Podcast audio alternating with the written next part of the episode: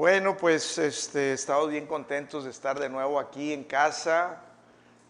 Apenas ayer fue nuestro primer día aquí en Ciudad Victoria y pues bueno, nos fuimos de vacaciones, venimos bien bronceados y bueno, fuimos a descansar, pero parece que regresamos más cansados que cuando nos fuimos. Realmente este, ayer llegamos y, y pues ahora sí que a descansar, pero bueno, gloria a Dios. Gloria a Dios, pasamos un buen tiempo en familia y pues nos divertimos bastante, pero la verdad es que nada se compara con estar aquí haciendo la, la voluntad de Dios, estar trabajando en la obra. Este, la verdad extrañaba, aunque ya estaba muy divertido, pero la, la realidad es que veo que ya en el mundo no hay nada que me deslumbre. Ya no hay nada que yo diga, wow, este, qué, padre, esto es lo máximo. Una vez que conoce uno a Jesús, que tiene una relación con Él, ya nada te puede deslumbrar, ya no hay nada mejor que Él, amén. Y, y eso se reafirmó ahora en mi corazón. Pero bueno, vamos a seguir con lo último que, que les compartí antes de irnos de vacaciones. Y ¿se acuerdan qué fue lo último de qué les hablé la última vez que les compartí? Salmo 23 y vamos a continuar en el Salmo 23. Ya estaba leyendo y la verdad pues eh, quería avanzar en los siguientes versículos porque les había hablado únicamente o enfatizado más el versículo del 1 al 3 del Salmo 23 y dije, bueno, ahora los últimos tres que me faltan, pero siempre encuentras cuando lees nuevos tesoros, hay, hay tesoros en la palabra escondidos. Por eso dice que, que- que hay misterios, hay, hay cosas, hay secretos que Dios nos revela. Dice que cosas que ojo no vio ni oído yo, ni han subido en el corazón del hombre, son las cosas que Dios ha preparado para los que le aman. ¿Cuántos le aman aquí al Señor? Y Dios ha preparado esas cosas para nosotros. Y son cosas deleitosas, son, son, son tesoros, son diamantes en su palabra y vamos a, a creer que hoy el Espíritu Santo nos va a hablar y nos va a revelar más sobre, sobre nuestro Dios y más sobre cómo somos nosotros ante Él, cómo Él nos ve. Y bueno, este, el Salmo 23, vamos a leerlo juntos. Y dice así, si, si lo leemos juntos, si lo pueden poner aquí enfrente, y a la de tres, leemos completo el Salmo 23. Uno, dos, tres. Jehová es mi pastor, nada me faltará. En lugares de delicados pastos me hará descansar junto a aguas de reposo me pastoreará. Confortará mi alma, me guiará por sendas de justicia por amor de su nombre. Aunque ande en valle de sombra de muerte, no temeré mal alguno. Tú estarás conmigo, tu vara y tu callado me infundirán aliento. Aderezas mesa delante de mí en presencia de mis angustiadores. Unges mi cabeza con aceite, mi copa está rebosando. Ciertamente el bien y la misericordia me seguirán todos los días de mi vida, y en la casa de Jehová moraré por largos días. Amén. Aleluya. Pues bueno, esta es una de las citas bíblicas o el, capítulo que más eh, es recordado por muchos creyentes, por muchos cristianos. Este- esta cita, como les había comentado, trae consuelo, trae fortaleza en tiempos de dificultad y cuando no es también tiempo de dificultad, nos reafirma y, y nos hace confiar, confiar en nuestro Dios. Recordemos que el Salmo 23 dice en la Reina Valera, Salmo de David. Fue escrito por un rey, por el rey David, ya les había dicho. Pero este rey, que fue uno de los reyes o el rey más famoso, podríamos decir, este, no solamente fue un rey, sino fue también en su juventud, en su niñez, un pastor. Y él conocía las funciones de un pastor. Y también sabía sobre las necesidades de las ovejas. Él había pasado tiempo y había desempeñado con amor y con, mucho esmero la labor de un pastor. Y él se inspira por el Espíritu Santo a hablarnos este, este salmo, este salmo 23, y nos deja muchas enseñanzas. El Antiguo Testamento está lleno de enseñanzas, nos ayuda mucho a identificarnos y a tomar sabiduría y poder ver ejemplos de lo que sucedió con personas, tanto de los que confiaron en Dios como los que no lo tomaron en cuenta. Y nos enseña formas y maneras de, vida. Y, está rico el, Antiguo Testamento porque está lleno de estas enseñanzas. Y hoy vamos a estar escudriñando aquí este, este salmo y vamos a, a dejar que el Espíritu Santo hable a nuestros corazones en esta mañana. Y, el, y en el verso 1, vamos a empezar de nuevo otra vez del verso 1. El verso 1, aquí está David hablando, ya no como un pastor, sino él se, se pone en la posición de, oveja, de oveja del, del buen pastor. Y dice esta declaración tan importante, Jehová es mi pastor, nada me faltará. Y cuando David dice Jehová, está especificando quién es su pastor. Está diciendo el nombre de quién es. No es cualquiera, está diciendo, Jehová es mi pastor. En Isaías 45, 15 dice, yo soy Jehová. Así se identificaba a Dios y era su nombre. Yo soy Jehová. Y ninguno hay, no hay Dios fuera de mí. Y ninguno más hay, dice. No hay Dios fuera de mí. Lo que estaba diciendo, y David sabía, es decir, Jehová, el único Dios, el único Dios verdadero, es mi pastor. Y, sabes, esta declaración de que Dios dice también aquí en Isaías 45, yo soy Jehová y ninguno más hay, es porque no existe otro Dios. No hay otro Dios. La Biblia, cuando habla de ciertos dioses que tenían las personas, dioses que ellos hicieron dioses, pero que realmente no son dioses, lo puedes ver escrito la palabra Dios con minúscula al principio. Porque no hay otro Dios. La gente ha, hecho dioses de, cosas, de, hasta personas. Y de deidades o estatuas o, o crean figuras. Y eso es lo primero que Dios cuando dijo, yo soy un Dios celoso. Yo soy el único Dios.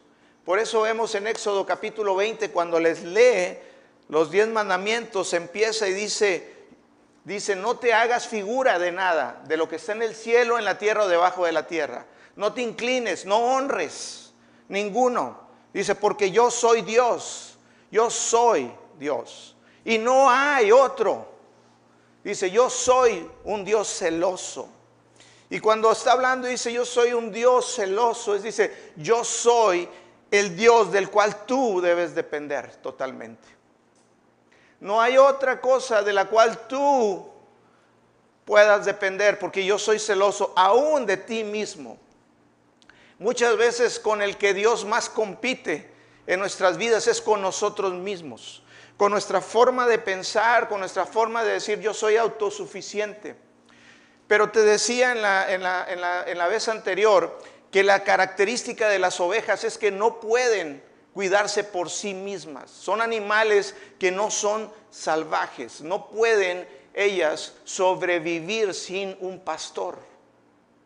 Por eso es que Dios utilizó este ejemplo. Por eso él, dijo, ustedes son ovejas. Y Él dijo, yo soy el pastor porque Él estaba demostrando ahí nuestra dependencia total, nuestra dependencia a Él. Decía, yo soy el Dios verdadero, el único, el único Dios verdadero. Cuando David decía, Jehová es mi pastor, decía, el Todopoderoso, el que creó los cielos y la tierra, el que es el principio y el fin, el alfa y el omega, el gran yo soy, es mi pastor, es quien me cuida, es quien me guía, es quien me sustenta. Amén.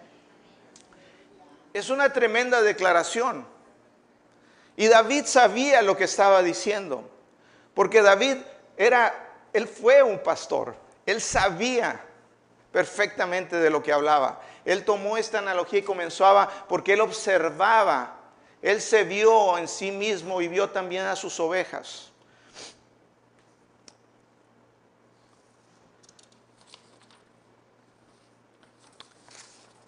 Cuando decimos el Señor, el Todopoderoso es mi pastor, Él es el que me sustenta. Con Él no me falta nada. Hace un momento decía mi esposa, en inglés dice, I shall not want. No quiero nada, no necesito nada, estoy completo. Con Dios, con nuestro Dios como pastor, estamos completos. Pero esta es una decisión que tú y yo tenemos que tomar, porque Dios dice, yo soy el, buen pastor. Pero nosotros decidimos si lo seguimos. Nosotros decidimos si lo hacemos a Él, nuestro pastor. Si decimos, yo dependo de ti, Dios. Yo confío en ti. Yo espero en ti. Que tú me guías, que tú me sustentas, que tú me cuidas. No podríamos nosotros leer estos versículos, este Salmo 23, aunque viene en el, en el Antiguo Testamento, sin imaginar a Jesús como e, e, e, el Señor, Jehová, sin verlo a Él como el pastor. Por eso en Juan 10, 14 Jesús dijo, yo soy el buen pastor y conozco mis ovejas y las mías me conocen. Una característica de las ovejas es que conocen a su pastor y les hablé en la, ocasión anterior cómo ellas reconocen la voz de su pastor, cómo lo siguen. ¿Por qué? Porque dependen de él, porque él los lleva, los guía, las guía, las ovejas. La pregunta aquí es de nuevo, ¿quieres que Jesús que el Señor sea tu pastor? En realidad, quieres decir, yo quiero depender de ti, no de mí. No quiero depender del dinero, porque muchos su Dios, dice la palabra, y ahí cuando dijo Dios, yo soy Dios celoso, dice, no dependas de otro, no dependas, no hagas a, al dinero y hay un Dios que, le llaman el espíritu que, está atrás del dinero, el, espíritu le llaman la palabra mamón. Ese espíritu es el que muchas personas idolatrizan, ven todo en el dinero. Y Dios quiere que nosotros dependamos de Él completamente.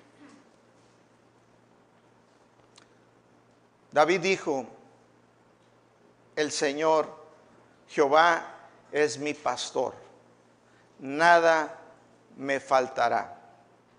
Lo que está diciendo, yo dependo de ti, no importa la situación, no importa por la situación por la que esté pasando, no importan las circunstancias en la vida, no importa la pandemia, no importa qué esté sucediendo, que se estén cerrando las empresas, que se esté eh, los trabajos cerrando, no importa. Cuando tú decides en tu corazón y dices, Señor, yo dependo de ti, ahí hay un poder extraordinario. Ahí es cuando Dios entra en acción. Dios está esperando muchas veces que nosotros le permitamos Porque Dios es un caballero ante todo. Dios no, no, no, no, se, no se pone a la fuerza, decir, déjame guiarte, déjame ser. Él siempre está esperando, Él siempre está diciendo, ven, sígueme, sígueme, confía en mí, no te afanes, echa todas tus ansiedades en mí. Por nada estés afanoso si no sean conocidas vuestras peticiones delante de mí. David entendía perfectamente esto. David no era un hombre perfecto, él cometió muchísimos errores. Hizo cosas que, yo digo, ay bárbaro, ni los más malos hay veces se atreven. Le quitó la, esposa a uno de sus más fieles hombres de guerra se acostó con ella y luego mandó matar al hombre para poderse quedar libremente con esa mujer. David cometió muchos errores, pero aún así Dios engrandeció su nombre. Y Dios dijo, David, un hombre conforme a mi corazón. Entonces no importa muchas veces si nos equivocamos o no, sino lo que importa es, es, es reconocer a Dios y depender de Él. Porque muchas veces nos vamos a equivocar. Cuando nosotros somos infieles, Dios permanece fiel. Dios dijo y Él juró por Él mismo y por su nombre que Él nunca más iba a acordar de nuestros pecados y nuestras transgresiones. Él permanece fiel. Y sabes, lo que Él está esperando de nosotros es decir, confía en mí. Venme a mí como tu Dios, como tu sustento, como tu recurso, como tu fuente. Él nos asegura, no te faltará nada, nada. Dios engrandeció a David demasiado, de tal manera que la ciudad, el centro religioso, del mundo, del centro donde Jesús mismo consideraba la ciudad más importante era Jerusalén. Y Jerusalén era llamada la ciudad de David. También en la escritura nos habla y nos dice que el Mesías, el Salvador, que el Cristo, era el hijo de David. Imagínate nada más de qué manera Dios vio a David. Y David conocía esto y tenía este secreto implantado en su corazón yo confío en Dios. No importa qué. Él decía, no importa mis errores, no importa cuánto haya metido la pata, yo confío en Dios, confío en su misericordia. Yo confío en su fidelidad. Yo confío en su amor. Decía, yo confío en el cuidado, porque Dios tiene cuidado de mí. Y escribió muchos salmos al respecto del cuidado. Dice, aunque pase por las aguas, como decía hace un momento Dan, por el fuego, no me quemará, las aguas no me anegarán. Y él sabía y escribió el Salmo 91, donde ni plaga tocará mi morada. Él decía, yo confío en Dios, porque el, Jehová, el Todopoderoso, es, es mi pastor y nada me faltará. Nada. Y cuando dijo nada, estamos hablando de nada. De nada. Sabes, el mundo nos ha enseñado a pensar que necesitamos muchas cosas. Hace un momento lo decía mi esposa. Nos hace creer que necesitamos esto, aquello, aquello, aquello, aquello cuando en realidad no necesitamos tanto. Jesús mismo lo, demostró. Dice la palabra que Él siendo Dios se desvistió de ser Dios y vino a la tierra y nos dio el ejemplo. Y nos dio el ejemplo que, y le dijo al diablo cuando lo tentó con, los panes, con las piedras, conviértelas en pan, le dijo, sabes diablo, no solo de pan vivirá el hombre, sino de toda palabra que sale de la boca de Dios. La palabra de Dios es alimento, es vida.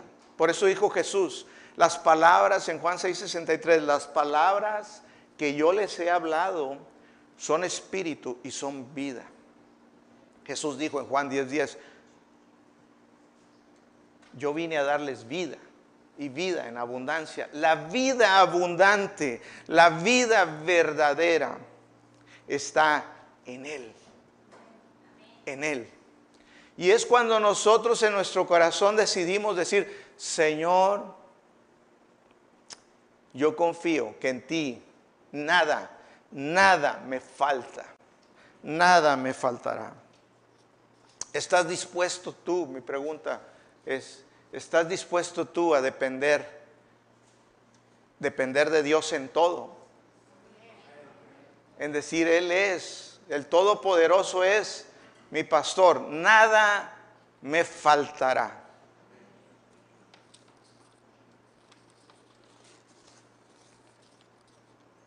La Biblia, la pasión o de passion en inglés, lo dice así en el verso 1, dice, Jehová es mi pastor, siempre tengo más que suficiente. ¿Podrías tú ver que en Cristo, en Él tú tienes más que suficiente? Acá dice en el verso 4, o 5 del, 23 dice, Él adereza mesa delante de mí en presencia de mis angustiadores. Hay un banquete, él, él, ha puesto un banquete. Tengo más que suficiente y vuelve a decir, y dice, mi copa está rebosando, tengo más de lo que puedo contener. ¿Sabes que esa es la verdad espiritual? Que en Cristo tenemos más que suficiente, tenemos más de lo que podemos en realidad contener. Su gracia es abundante. Cuando nosotros comenzamos a ver y decir, tengo más que suficiente, mi Dios es suficiente, sabes, se desata en tu vida, se desata en tu vida la abundancia. Las personas que se ven que les falta algo, dicen, es que me falta, es que no tengo, es que me falta. Siempre están en esa condición de que me falta. Pero cuando tú te comienzas a ver que, que si Dios es mi pastor, si Jehová es mi pastor, nada me falta, tengo más que suficiente, ¿sabes qué produce en tu vida? Un fluir, un río de abundancia. Es una forma diferente de pensar, de eso, se trata en realidad. Por eso dice Romanos 12.2, que cambiemos, que no nos conformemos a la forma de pensar del mundo, sino que renovemos nuestra mente y comencemos a ver cómo Dios nos ve.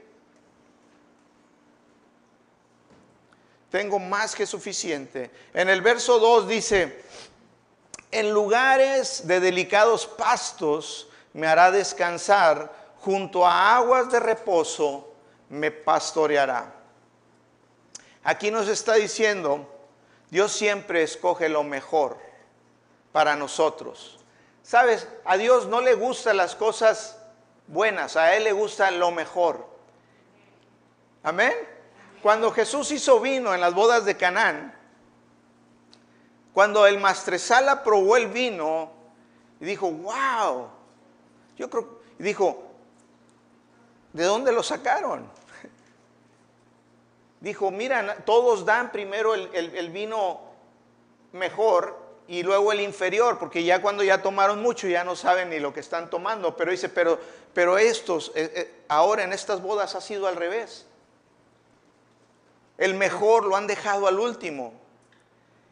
Y sabes, y dices tú, ¿por qué Cristo les hiciste vino? ¿Y por qué el mejor? Porque Dios no sabe hacer otra cosa sino lo mejor. Lo mejor. Dice en la... También quiere decir que delicados pastos me harás descansar, junto a aguas de reposo me pastoreará. Es que con un amor tierno, un amor profundo, Él cuida de nosotros. La Biblia de Passion, la pasión dice en este verso, dice, verso 2 dice, me ofrece un lugar de descanso en su lujoso amor. Habla de un lujoso amor. Si te pones a pensar en el amor de Dios por ti, sabes, es, un, es, un, es un confort, es un lujo, es algo impresionante. Es, es, es, es estar en el aposento de un rey, de un rey, en el lujoso amor de Dios. Si nosotros meditamos y, y nos ponemos a pensar en estas realidades espirituales, esto te lleva mucho más allá en tu vida. Esto te pone en una posición diferente. Dice, me ofrece un lugar de descanso en su lujoso amor. Sus huellas me llevan a un oasis de paz. Imagínate, allá en la tierra de Israel hay, mucho desierto y, y es el lugar donde los pastores llevan a sus ovejas. Muchos cerros, muchas montañitas. Yo he estado ahí. Y ves a los pastores con sus ovejas y yo decía, bueno, pues ¿qué comen? Pues veo puras rocas aquí. Pero también hay lugares y hay oasis. En, Gedi era un lugar que estaba entre el mar muerto, hacia atrás era Jerusalén, hacia la izquierda era eh, Jericó.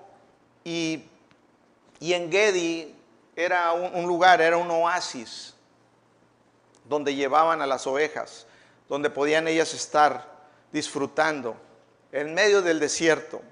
Dice, cerca del arroyo tranquilo de la dicha.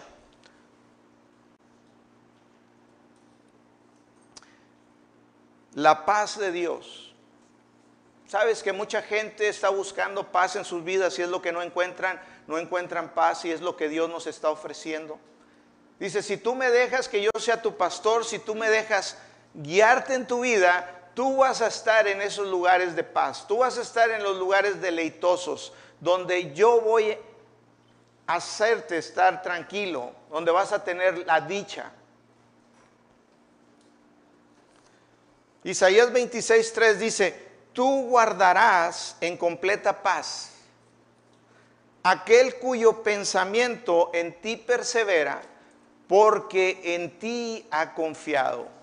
Sabes que pensar en Dios en medio de dificultades, en medio de un desierto, en medio de, situaciones difíciles, pensar en el amor de Dios, pensar en la fidelidad de Dios, pensar en la bondad de Dios, te trae paz. Cuando tú confías en Él, dice, tú guardarás en completa paz aquel cuyo pensamiento en ti persevera yo persevero pensando en Dios y no en las situaciones, en su amor, en su cuidado, en su fidelidad. ¿Y sabes qué produce en mi corazón? Paz. Por eso continúa en el verso 3 del Salmo 23, dice, confortará mi alma, me guiará por sendas de justicia, por amor de su nombre restaurará mi alma. Ahí dice, me hace sentir completo, pleno, feliz. En otras palabras, restaurar tu alma es hacerte sentir fuerte. Cuando tú estás triste, ¿no te sientes débil? La tristeza debilita. Cuando tú estás agobiado y tienes problemas, ¿no te sientes débil? Pero ¿qué cuando estás feliz, cuando estás con gozo, cuando estás completo, te sientes fuerte? Dices, sí, vamos, fuerte. Por eso es que dice en Isaías, y yo te lo había leído en, en otras predicaciones, Isaías 40, 31, pero los que esperan en Jehová tendrán nuevas fuerzas donde tú vas a tener nuevas fuerzas, es cuando dejas que Dios, que el pastor, conforte tu alma, te haga sentir en paz, te haga sentir feliz, te haga sentir bien. Y eso es lo que Él hace cuando tú lo dejas, cuando tú permites y tú meditas en Él y confías en Él. Dice, tendrán nuevas fuerzas, levantarán alas como las águilas, correrán y no se cansarán, caminarán y no se fatigarán. La traducción lenguaje actual dice,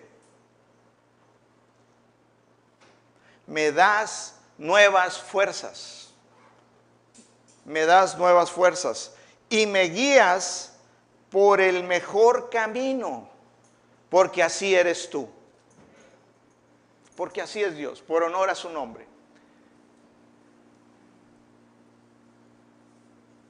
Sabes, yo quiero caminar todos los días de mi vida con fuerzas. Yo no quiero estar ahí tirado, deprimido, triste, sino quiero tener fuerzas. Quiero correr y no cansarme, tener alas como las del águila. Amén. Todo esto son, cosas que, son un resultado de, de, confiar en Dios, de decir, Señor, yo confío en ti.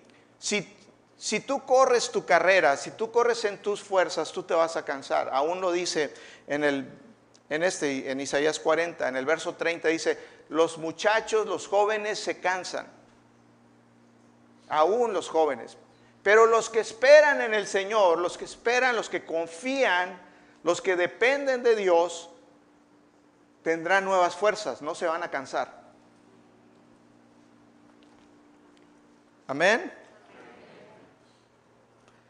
Y dice, y me guías por el mejor camino, porque así eres tú, dice en la traducción lenguaje actual. En el hebreo, este versículo, de que tú me guías por sendas de justicia por amor de tu nombre, o tú me guías por el camino correcto porque así eres tú, dice mucho más. En el hebreo, en el lenguaje hebreo, la, traducción no literal, sino la forma en que se expresa este, este verso 3, dice mucho. Y lo dice de otra manera, porque muchos podrían decir, tú me guías por el camino recto, tú me guías por el camino recto. Y en realidad es un camino recto, porque es un camino verdadero. Pero en el hebreo dice algo completamente opuesto a eso, dice, tú me guías alrededor por la senda correcta. Y esto era lo que veía David cuando traía sus ovejas pastoreando. Él, las llevaba en ese terreno que te digo desértico, donde hay muchas montañas, muchos cerros, y él guiaba a sus ovejas alrededor de esas montañas, por las laderas. De hecho, si tú vas allá a esa tierra de Israel, tú vas a ver marcado como muchas líneas y vas a ver esos cerros como que tienen líneas. Dices tú, ¿qué serán? ¿Serán las líneas de, los niveles de diferentes tierras o de niveles de agua que estuvieron algún día? No. Son las líneas que por años y generaciones de, de pastores con sus ovejas han dejado caminando por todas esas montañas, esos cerros en esa zona. Porque en esos cerros, en esas, a, la vuelta y vuelta, el pastor sabe que, que hay en las rocas, en las piedras, delicados pastos, pastos que nacieron muchas veces de un día a otro, en la noche. Es un lugar donde casi no llueve, pero el sereno que entra del mar Mediterráneo, el viento entra un, un sereno fuerte que riega ese lugar en el desierto y brota un pasto.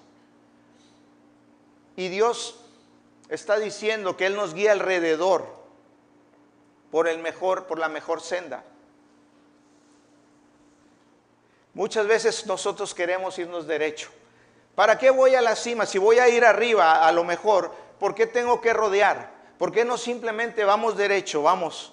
Por eso muchas veces decimos, Dios, yo, yo he estado creyéndote, yo te he estado pidiendo esto, ¿por qué simplemente no me llevas derecho? ¿Por qué no simplemente ya? O sea, llévame ahí. ¿Por qué tienes que dar la vuelta? ¿Por qué tiene que ser así? El rey David sabía esto. El rey David fue ungido por el profeta Samuel a los 15 años de edad. Dios les dijo, voy a destituir, ya no va a ser Saúl el rey de Israel, sino tengo otro. Ve y úngelo. Y tenía 15 años de edad David cuando fue ungido como rey. Y fue llevado David ante Saúl y mató un, gigante. Y David comenzó a tener fama, pero David esperó el tiempo de Dios. Después Saúl tuvo envidia de David y dijo, este David ya se hizo más famoso que yo. La gente canta, Saúl mató mil, pero David a sus diez mil. Y entonces el rey Saúl quería matar a David y lo comenzó a perseguir y David comenzó a huir comenzó a huir porque tenía temor de que lo matara. Y David ya sabía que él había sido ungido por el profeta para sustituir como rey a Saúl. Pero David no tomó por fuerza, no, no quiso el camino corto y decir ya. Aun cuando en un día dice que, que David estaba huyendo y llegó a la ciudad, al lugar, al oasis, perdón, de Engedi. Vamos a leerlo rápido. Primera de Samuel 24.1.4 dice, Primera de Samuel 24.1.4 dice, cuando Saúl volvió de perseguir a los filisteos, le dieron aviso diciendo, he aquí David está en el desierto de Engadi. Y tomando Saúl tres mil hombres escogidos de todo Israel, fue en busca de David y de sus hombres por las cumbres de los peñascos de las cabras monteses y cuando llegó a un redil de ovejas en el camino, donde había una cueva, entró Saúl en ella para cubrir sus pies. Y David y sus hombres estaban sentados en los rincones de la cueva. Entonces los hombres de David le dijeron, he aquí el día de que te dijo Jehová, he aquí que te entrego a tu enemigo en tu mano, y harás con él como te pareciere. Y se levantó David y calladamente cortó la orilla del manto de Saúl. Dice que no lo mató, que dijo, no puedo yo tocar al hombre que Dios ungió. Él lo tenía ahí para sus, para sus amigos, la gente que estaba con David, decía, mira, Dios lo ha entregado en tu mano. ¿Me, me pasas el agua, por favor?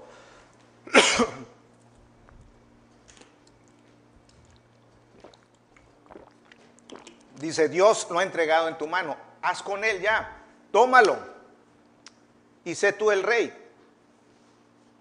Y él dijo, no, cortó un, se acercó a Saúl calladamente y cortó un pedazo de tela de su manto. Cuando Saúl sale de la cueva, después sale David y dice, Saúl, dice, yo estuve ahí en la cueva y te pude haber matado, pero para que veas que yo no tengo nada en contra tuya, Dice, aquí está la muestra, aquí está un pedazo de tela de tu, de tu manto. Muchas veces dices, es la oportunidad, voy a tomar el camino corto. Pero dice el Señor, yo te guío alrededor por la senda correcta, por amor a mi nombre. Porque yo soy así, dice el Señor. Porque yo tengo un tiempo, yo tengo una manera. Porque mis caminos no son tus caminos, ni mis pensamientos los tuyos. Así como son más altos mis caminos, mis pensamientos. Dios tiene una manera y así es como Dios nos guía. David lo sabía cuando Dios sacó al pueblo de Israel de Egipto.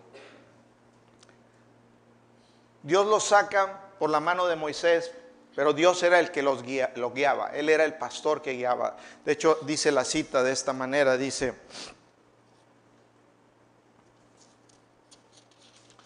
Salmo 78, 52, dice, hizo salir a su pueblo como ovejas y los llevó por el desierto como un rebaño. Cuando Dios saca al pueblo de Israel de Egipto y les dice, los voy a llevar a la tierra prometida, a la tierra que fluye la leche y la miel, la tierra de la bendición. Ya no van a ser esclavos, los voy a llevar. Y los sacó con brazo fuerte. Y Dios no los llevó por el camino derecho que tomaba dos semanas. En dos semanas hubieran caminado y todos estuvieran para entrar a la tierra prometida, sino que Dios los llevó rodeando por el camino largo. Los llevó por un camino largo Dice en, la nueva traducción viviente, en Éxodo 13, verso 17, dice, cuando por fin el faraón dejó salir a los israelitas, Dios no los guió por el camino principal que atraviesa el territorio filisteo, aunque esa era la ruta más corta a la tierra prometida. Dios dijo, si los israelitas llegaran a enfrentar una batalla, podrían cambiar de parecer y regresar a Egipto. Muchas veces estás esperando algo y quieres llegar y hay promesas que Dios ha dado a tu vida. Hay veces pasamos por situaciones difíciles y queremos, ya Dios, haz algo, ya te lo pedí, ya. Y Dios dice, confía en mí, no dejes de confiar. No dejes de depender de mí. Pon tus ojos en mí.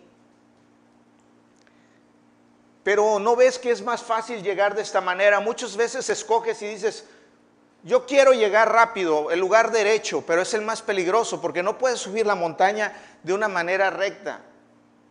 Tienes que dar la vuelta. En este caso, Dios sabía que si cruzaban por el camino, que era el, camino oficial, el camino derecho hacia donde iban, a la tierra de Canaán, se iban a enfrentar con los filisteos. Y dices, bueno, Dios hubiera vencido a los filisteos por ellos, sí, pero Dios sabía que su corazón al ver la batalla podía desfallecer. Muchas veces no estamos preparados para ir y pasar al lugar donde Dios te quiere llevar. Dios nos va preparando y nos va alimentando. En esas laderas, en esos caminos, ahí están los pastos que nos nutren. Ahí están las cosas y obstáculos que nos van formando. Lo único que Dios quiere es que digas tú, no importa cómo se ve, no importa cuánto tiempo tome. Muchas veces tenemos que esperar años, algunas veces meses o días. Pero Dios dice, confía en mí, que yo soy tu pastor, que nada te faltará.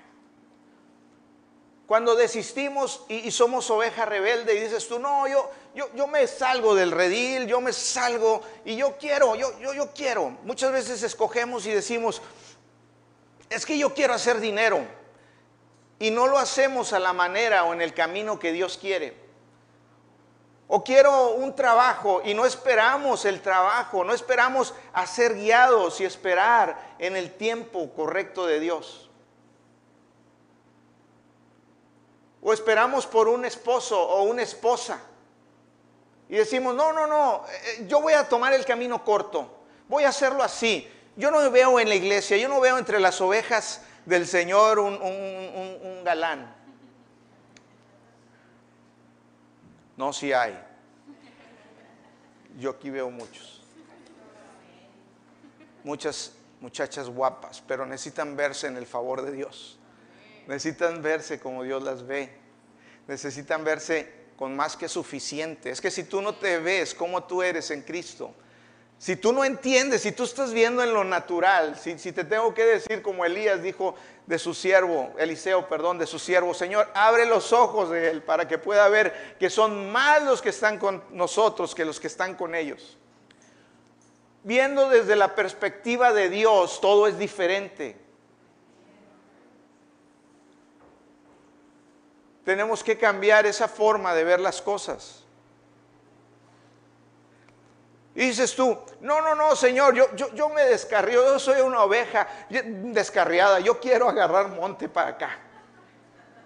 No, no puedo esperar, Señor, porque ¿cómo voy a confiar y confiar en ti? Yo me voy a mover y te comienzas a mover cuando tú debes de depender como oveja totalmente de Él.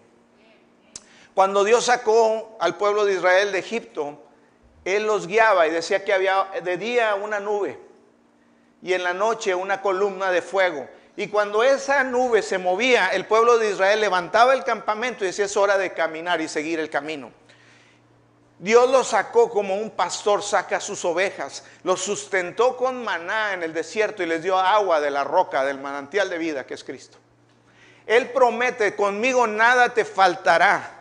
Pero ellos comenzaron a quejar y decir, es que extrañamos los ajos, las cebollas, los, los, la salsa con chile la extrañaba allá en Cancún porque comíamos puro salsa katsu. y comienzas a añorar y decir es que allá era mejor en el mundo. Por eso hay mucha gente que se frustra y Dios le da temor, dice, no, no, te voy a llevar por el camino largo, no quiero que enfrentes esto porque a lo mejor no estás preparado y te vas a querer regresar a Egipto. Te vas a querer regresar otra vez decir, no, en el mundo estaba mejor. Y te vas como una oveja descarriada. Dios va a ir por ti. A lo mejor ya llegas todo aporreado, con problemas, pues Dios te va a restaurar.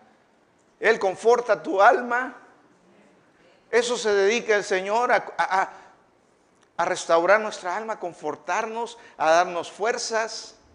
Pero no hay necesidad. ¿Para qué pasar por eso? Pero qué necesidad, decía Juan Gabriel.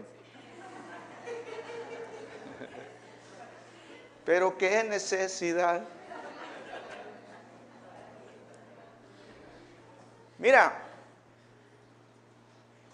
es una decisión de nuestro corazón, ponte de pie. Es una decisión de tu corazón. Es una, una, decisión que dice, Señor, yo dependo de ti, Dios.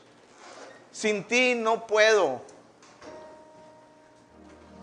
Yo confío que tú me llevas a esos delicados pastos. Tal vez estoy pasando y en el verso que sigue en el 4 dice, aunque pase por valle de sombra de muerte, no temeré mal alguno.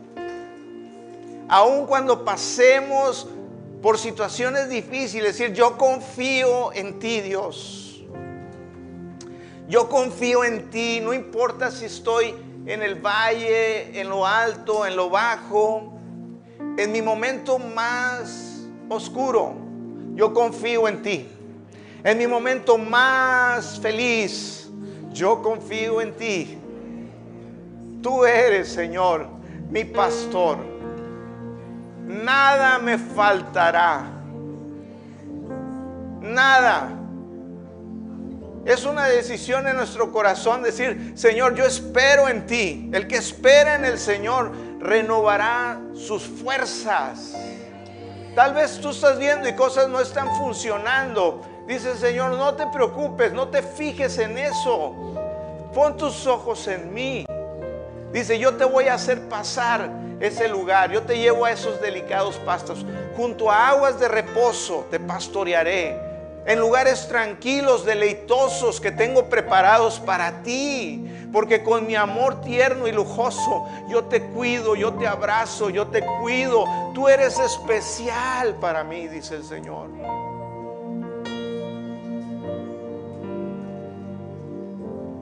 Aleluya.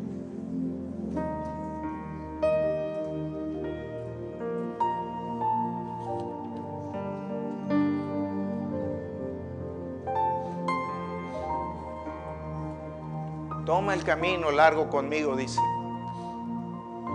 Tengo cosas, sorpresas. Yo te salgo al encuentro con bendiciones de bien. El bien y la misericordia te siguen si tú vas por ahí si tú caminas ahí. Dice, yo voy contigo. Yo no voy nada más delante de ti, sino yo voy contigo. Yo voy contigo. Él prometió, yo nunca te dejaré y nunca te desampararé. Y eso dice mucho. Eso dice demasiado. No me falta nada nada contigo, Señor. En ti estoy completo. Podrías verte, pon tus ojos y verte completo en Él, amado, rodeado de su amor, de sus cuidados.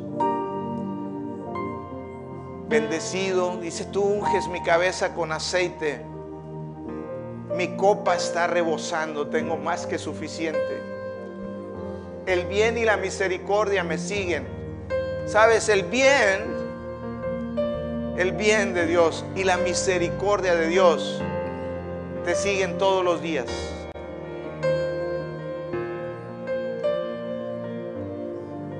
Y tenemos una seguridad que estaremos con Él para siempre. Y en la casa de Jehová moraré.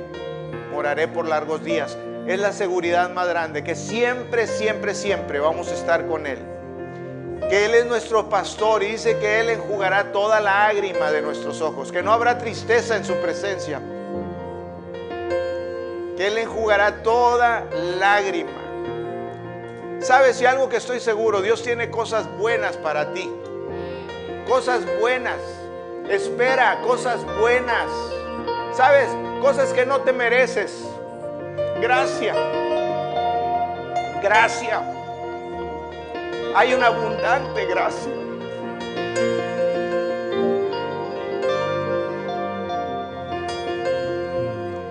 Hay una abundante gracia. Porque Él es bueno. Aleluya, porque Él es bueno porque para siempre es su misericordia. Alábale. Dale gracias en esta tarde. Gracias Señor.